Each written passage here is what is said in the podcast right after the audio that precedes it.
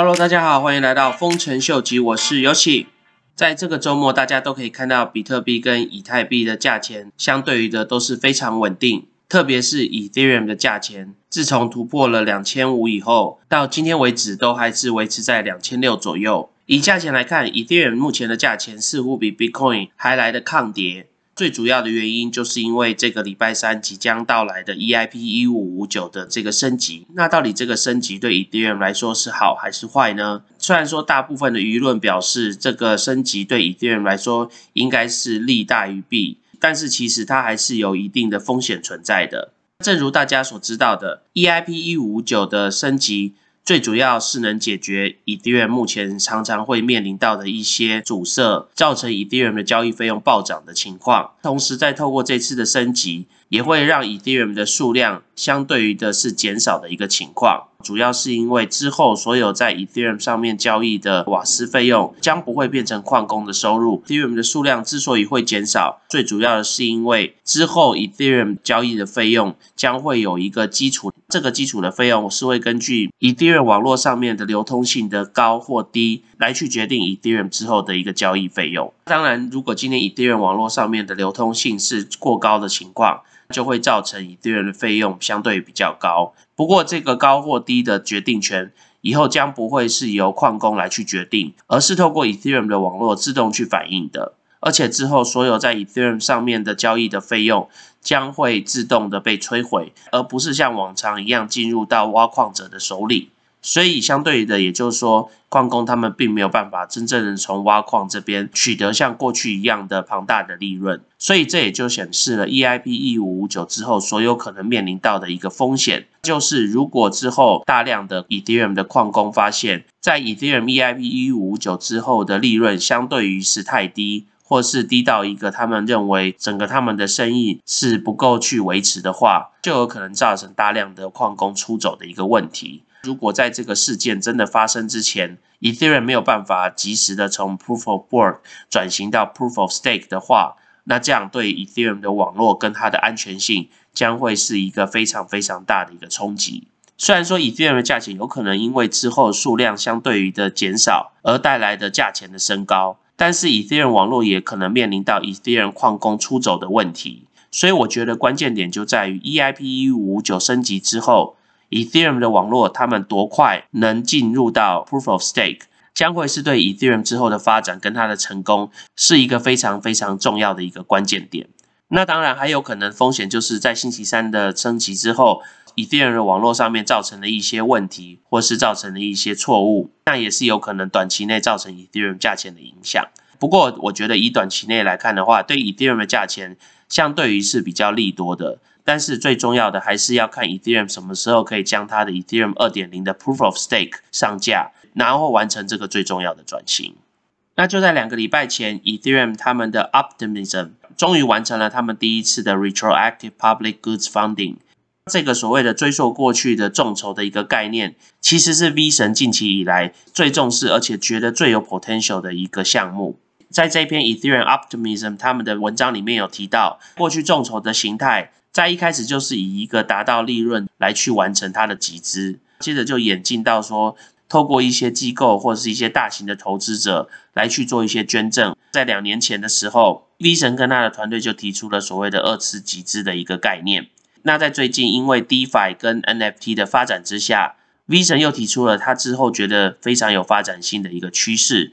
就是我们所谓的一个可以追溯的共筹的概念。这个所谓的可以追溯共筹的概念，基本上就是所有早期的项目的开发者或是支持者，他们将去透过一个 Result Oracle，就是一个预言机的系统，根据他们的贡献跟这个项目的完成性、跟它的发展性还有成功性，来去决定他们之后有办法拿到的酬报。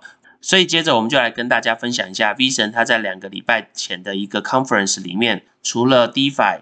跟 NFT 之后，他认为 Ethereum 应该要朝什么样的方向去进展？那他其实在这一次的 conference 里面，重点讲到的部分，就是有关 Ethereum 未来在社群网站上面的一个改革。所以其实这也跟我们上礼拜才跟大家分享的 Roll Paul，他个人觉得之后区块链上面最重要的一个发展性，就是在社群网站上面的趋势是不谋而合的。那我们接着就来听一段这段 V 神的演讲吧。So what else can we have, right? So here's one interesting category that I personally care about. Um, building out the Ethereum social media ecosystem. There's a widespread belief that existing social media platforms suck and that we need better ones. Centralized and arbitrary censorship and manipulation. Uh, don't have to explain that one, hopefully. Um, low quality of discourse. Also, don't have to explain that one. And of course, like the concept of engagement and the kinds of engagement that are favored are very uh, misaligned with quality. I think actually well suited to solve a lot of these problems. Uh, so credible neutrality in what is one of the things that I think a lot of people want out of social media. Um, and blockchains are good at, at uh, building uh, credibly neutral mechanisms. Censorship resistance, well, blockchains are censorship resistant.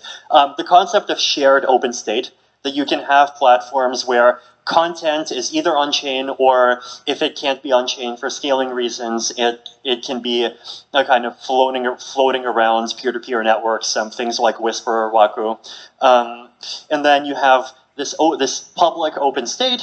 And then you have these kind of different views going into that state. Um, so you can have architectures that are less monolithic. You can have more separation between different layers, and like there's an opportunity to build more and interesting things if you do it that way.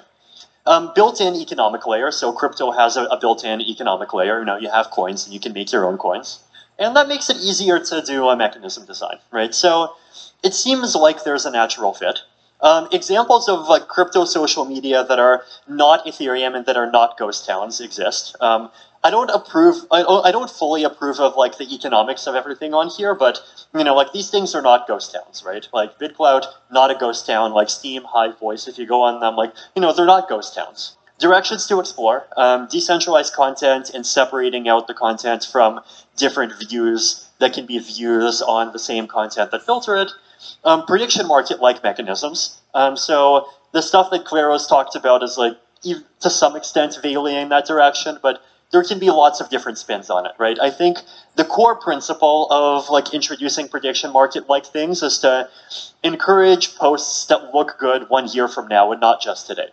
Um, Sybil resistance. Um, so, you know, if we don't want a system dominated by spam, then you want civil resistance. You want to make it difficult to create an unlimited number of accounts.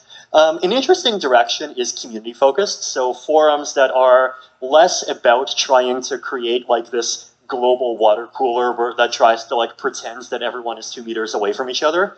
Things that meet, that allow people to more easily form communities and even kind of enforce rules and enforce limits within their communities. Even just forums where you can only speak if you prove that you're part of some DAO or you prove that you're part of some community that you have, you know, could be some number of coins, it could be a pope, you know, it could, uh, could be some other kind of membership token. Um, Ethereum login. So this is um, another thing that I personally have uh, cared a lot about recently. So this is the idea that like you should be able to use your Ethereum wallet to sign into things. That's one set of ideas. Um, another set of ideas that I personally am excited about is uh, retroactive public goods funding. What is retroactive public goods funding, right? So basically the idea here is we just is this concept that instead of uh, funding projects like we're having some kind of centralized mechanism that funds projects based on what it thinks is going to be promising. We have an ecosystem that funds projects that were already successful. Uh, and then you basically create the equivalent of a prediction market where people can fund those projects in advance based on a prediction that once some project succeeds, it will get the retroactive grant. So we, the idea would be that we set up a DAO um, in the, the blog post from yesterday, and we call it was called the Results Oracle. And the DAO just judges what projects were valuable according to a community's goals, and it judges after the fact. The idea for EIP 1559 originally came about in, I think it was like 2017 or 2018, right? So the idea was published. Then what happened? The community just kind of sat on it for a year. EIP 1559 is really, really valuable and we need to actually do it, but it took a long time, right? You know, imagine a world where work on EIP 1559 had actually started, even if by some small team, a year, just somewhere in the ecosystem that really believed in it one year earlier. 那希望大家在听完刚刚这段演讲之后，能对 retroactive public goods funding 这个概念有更深刻的一个理解。 希望也大家也能了解到 V 神他对之后以地缘发展的一个趋势，还有他之后比较看好的一些领域。那我们今天先聊到这喽。如果喜欢我 content 的朋友，麻烦帮我按赞、订阅、分享、开启你的小铃铛。那如果对我的 content 有任何 comment 的朋友，也麻烦帮我在下面留言哦。那我们就先聊到这喽，拜拜。